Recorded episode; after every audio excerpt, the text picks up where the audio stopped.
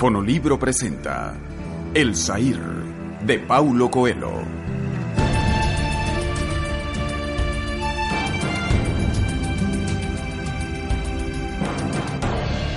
Está amaneciendo en París.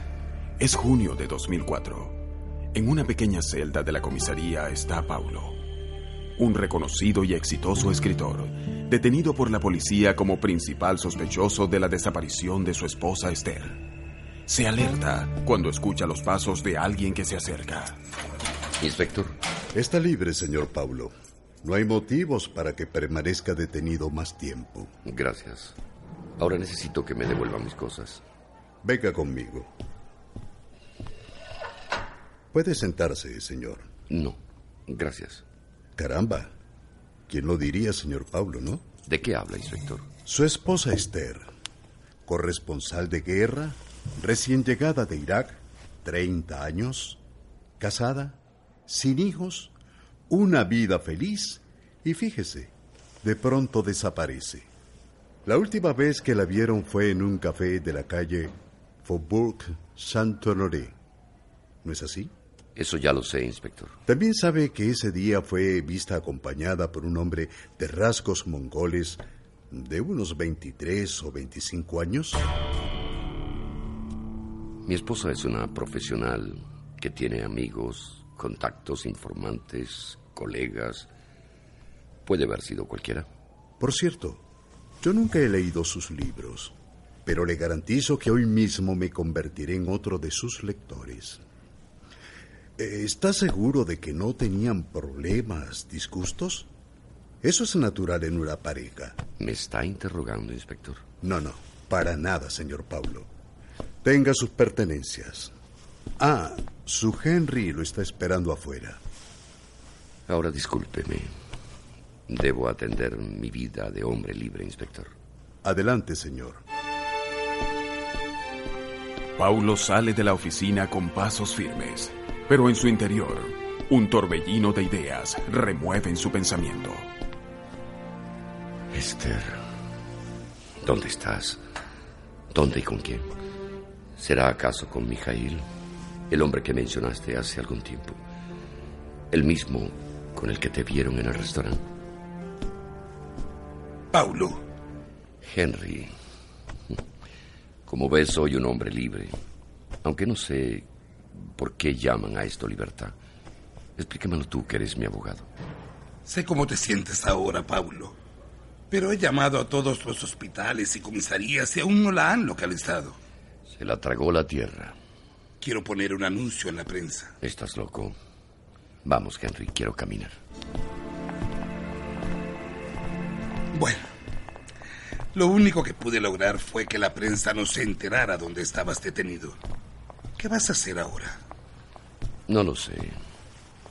Primero necesito pensar. Necesitamos una estrategia jurídica por si se les antoja detenerte otra vez. La investigación sobre la desaparición de tu esposa apenas comienza. Ya te molestaron esta vez. Pero ¿por qué tenía que pasar un día de sol? Con la gente sonriendo en las calles, los niños cantando, con los primeros anuncios de primavera.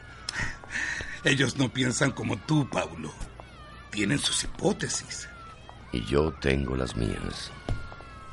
¿Y si Esther fue secuestrada y su vida está en peligro en este momento, Henry? No han llamado por rescate, Paulo. Falta su pasaporte y ha sacado dinero del banco. ¿Ves? Ella se estaba preparando para marcharse. ¿Y si fue un informante que la citó y le tendieron una trampa? No, no me lo hubiera dicho. Yo lo sabría. No, definitivamente. No se iba a reunir con un informante. Entonces, se te acabaron las hipótesis. ¿Y si se marchó con otro hombre? ¿Qué dices, Paulo? ¿Un amante? Es la única hipótesis que tiene sentido. Pero no puedo aceptarlo.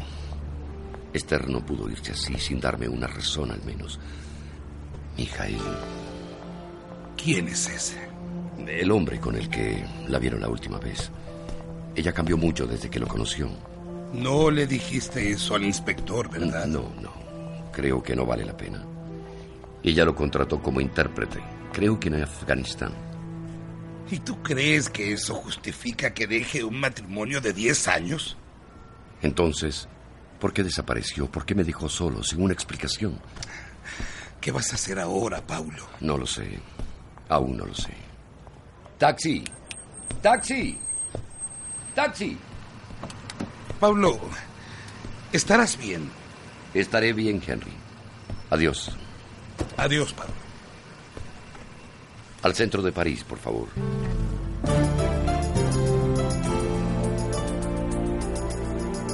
Oiga, amigo, ¿cómo debe sentirse un hombre al que lo acaba de abandonar su mujer?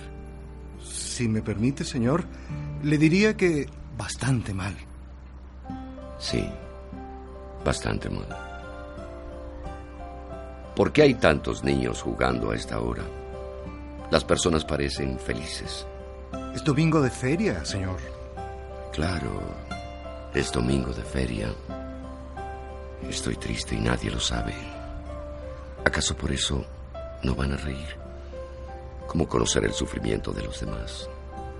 Muchas personas que conocemos tienen el alma destrozada y uno no lo sabe. ¿Por qué tienen que saber ellos que yo sufro? El arco de triunfo. Detenga el auto, por favor. Llegaré caminando al Hotel Bristol.